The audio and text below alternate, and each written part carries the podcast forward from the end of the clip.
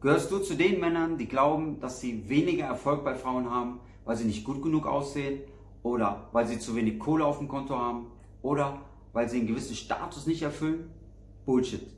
Du sitzt dort zu Hause auf deiner Couch mit diesen Glaubenssätzen, mit diesen Geschichten, die du dir selbst erzählst und fühlst dich wahrscheinlich auch noch gut dabei, weil du dich ständig aufs Neue belügst, weil du denkst, dass du auf gewisse Dinge keinen Einfluss oder keine Kontrolle hast.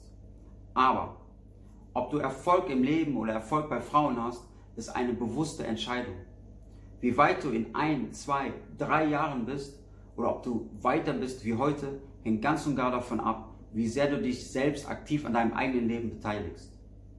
Fazit, wenn du gerettet werden möchtest, musst du dich selbst aktiv an deiner eigenen Rettung beteiligen.